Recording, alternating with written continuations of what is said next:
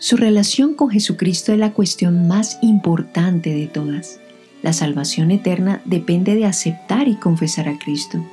El apóstol Pablo escribió, Si confesares con tu boca que Jesús es el Señor, y creyeres en tu corazón que Dios le levantó de los muertos, serás salvo, porque con el corazón se cree para justicia, pero con la boca se confiesa para salvación. Pero, ¿qué significa confesar a Cristo? ¿Qué implica la confesión pública de fe en Cristo? Estas y otras preguntas serán tratadas en esta serie de mensajes.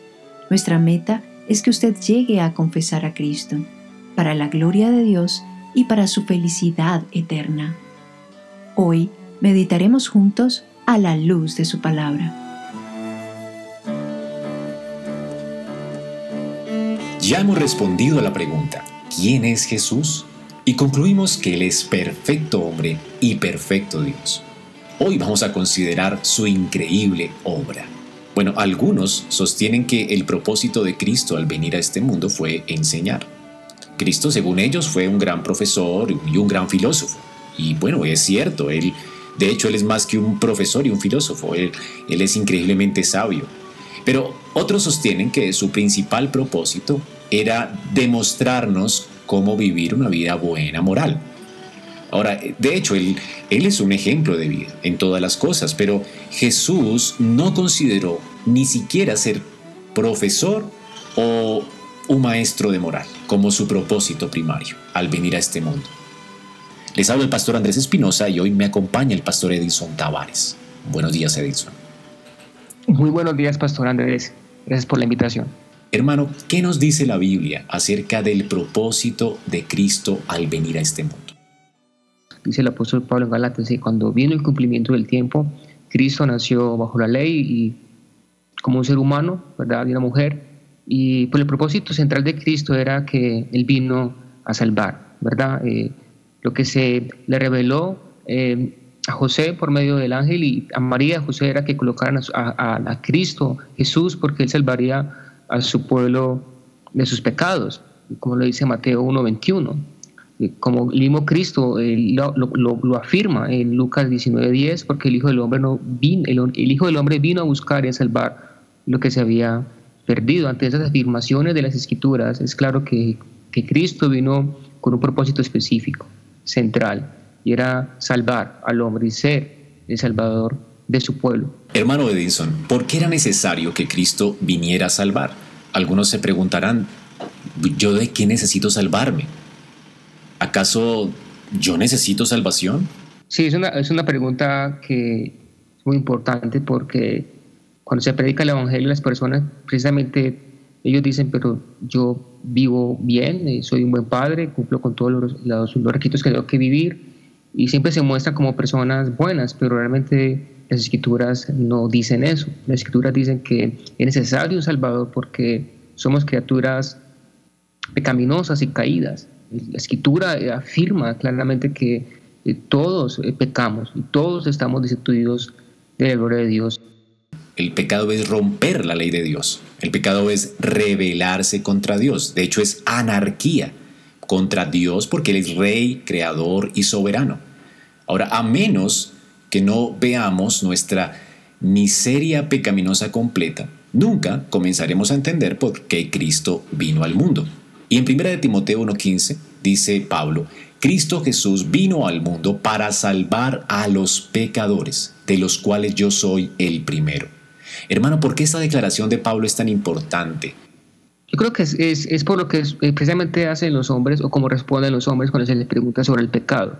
Todos tienen un concepto de sí mismo alto, todos piensan que lo que hacen no está mal, que no es pecado. Eh, los hombres cada vez eh, antes un pecado o antes una acción era escandalosa, hoy no lo es porque los hombres cada vez ellos eh, buscan decir que no son pecadores, pero realmente el pecado es infracción contra la ley de Dios y cualquier acto, cualquier pensamiento es un pecado. Yo recuerdo una ilustración que siempre hago con respecto a la gravedad del pecado y es que si yo golpeara, por ejemplo, a una persona o cualquier persona común, pues eh, a mí me castigarían o, bueno, o podría pasar algo con esa persona, pero de ahí no pasaría.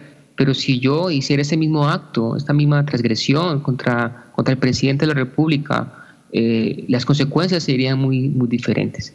Es decir, que eh, el pecado no, no, no es tanto el acto en sí, sino contra quien se comete y el hombre pecó contra Dios y cualquier pecado viola la ley de Dios y algo que que vemos en las escrituras es que muchas personas trataron de justificar sus actos y decir que no eran pecadores y eso es algo que está en el ser humano, es decir, que necesitamos entender que somos pecadores, necesitamos comprender que el pecado es algo grave y que el pecado no está eh, limitado simplemente a, unas, a unos ciertos actos como que violar, matar, robar son pecados graves, pero por ejemplo no mentir o no enojarse, la gente no lo ve como pecado de una afrenta contrario, es decir, que necesitamos entonces ver nuestra condición, entender nuestra condición para poder comprender quién es Jesucristo y qué fue lo que Él vino a hacer en su obra de redención. Es importante que lo que acabas de decir, porque Pablo realmente era un hombre que se portaba bien, era uno de los fariseos de su tiempo, era una religión bastante estricta, rígida, rigurosa en cuanto a la observancia de la ley. Sin embargo, él dice, yo soy el primero de los pecadores. Esto es lo que tiene que admitir alguien. Ahora, ¿cómo nosotros nos hacemos pecadores? Es decir, ¿nosotros pecamos porque somos pecadores o porque pecamos somos pecadores? ¿Qué responderías a eso?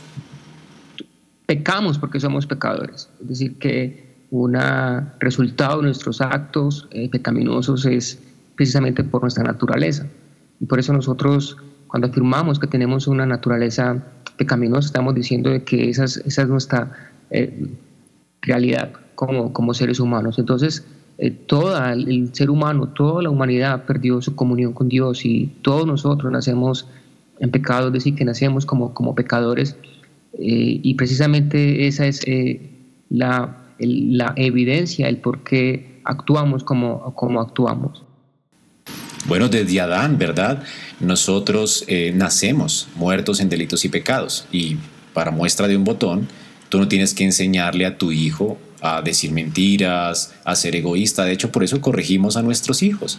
Porque cuando nacen vemos la evidencia de la caída.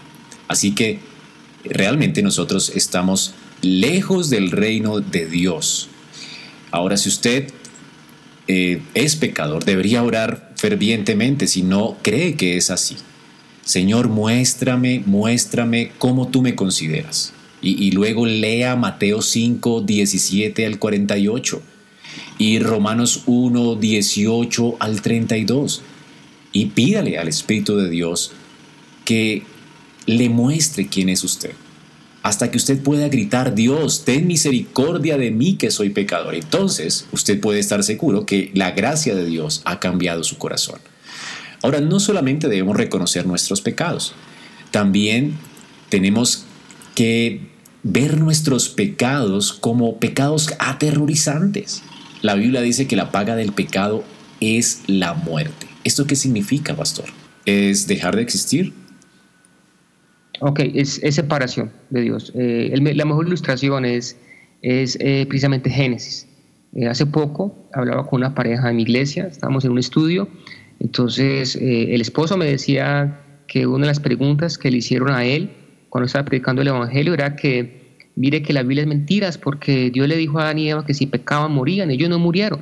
Entonces, ¿por qué esa persona tiene el concepto de que la muerte era muerte física? Y la muerte física no era lo que Dios estaba apuntando, sino la muerte espiritual, que es la separación de, Dios con el hombre a causa de su pecado. Definitivamente otra muerte es la, física porque Adán y Eva empezaron a morir. Eso dice el libro de Génesis, eh, muriendo morirás. Es decir, ellos empezarían un proceso de muerte física a través del tiempo, de los años, se envejecerían, se enfermarían y morirían, pero lo, puntual ahí era que eran separados y en, el, y en el acto de Dios expulsarlos del Edén es precisamente esa separación de, la presencia del Dios Santo, porque un pecador no puede estar delante de, Dios Santo y puro. Y esa muerte es una separación y precisamente lo que los hombres van a, experimentar en el infierno, aquellas personas que no se arrepienten, es una separación eterna de, Dios, una separación de la presencia de Dios en gracia, en misericordia, una presencia de Dios donde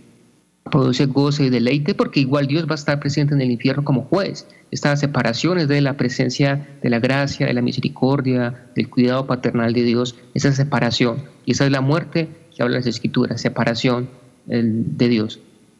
Cristo fue honesto en cuanto al castigo que le espera a aquellas personas que están sin Él, ¿verdad? Él habló palabras como estas, no temáis a los que matan el cuerpo, mas el alma no pueden matar. Temed más bien a aquel que puede destruir el alma y el cuerpo en el infierno. Y luego en Mateo 25, 41 dijo, entonces dirá también a los de la izquierda, apartaos de mí, malditos, al fuego eterno, preparado para el diablo y sus ángeles. Estas son palabras de Cristo, el Hijo de Dios, y hablan de una verdad trágica. Por tanto, debemos hacer frente al pecado y no hacer caso de él. Aceptemos a Cristo y no lo rechacemos, aceptémoslo en nuestros corazones. Solamente así tendremos una esperanza gloriosa. Dios está hablando estas palabras de manera cariñosa y graciosa pero solamente cuando admitimos nuestra condición necesitada podemos comenzar a apreciar el amor misterioso e incomparable de Dios en enviar a su Hijo para salvarnos. Entonces, la vida y la muerte de Cristo para nuestra salvación tendrá un gran significado para nosotros, un significado verdaderamente glorioso. Para entender el significado de la vida de Cristo, tenemos que saber que Dios es santo, infinitamente y eternamente, inmutablemente santo. Él no puede y no va a tratar el pecado ligeramente. Y ya vimos que todos somos pecadores.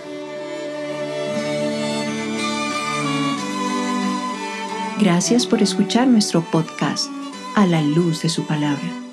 Esperamos que este mensaje haya sido edificante para tu vida.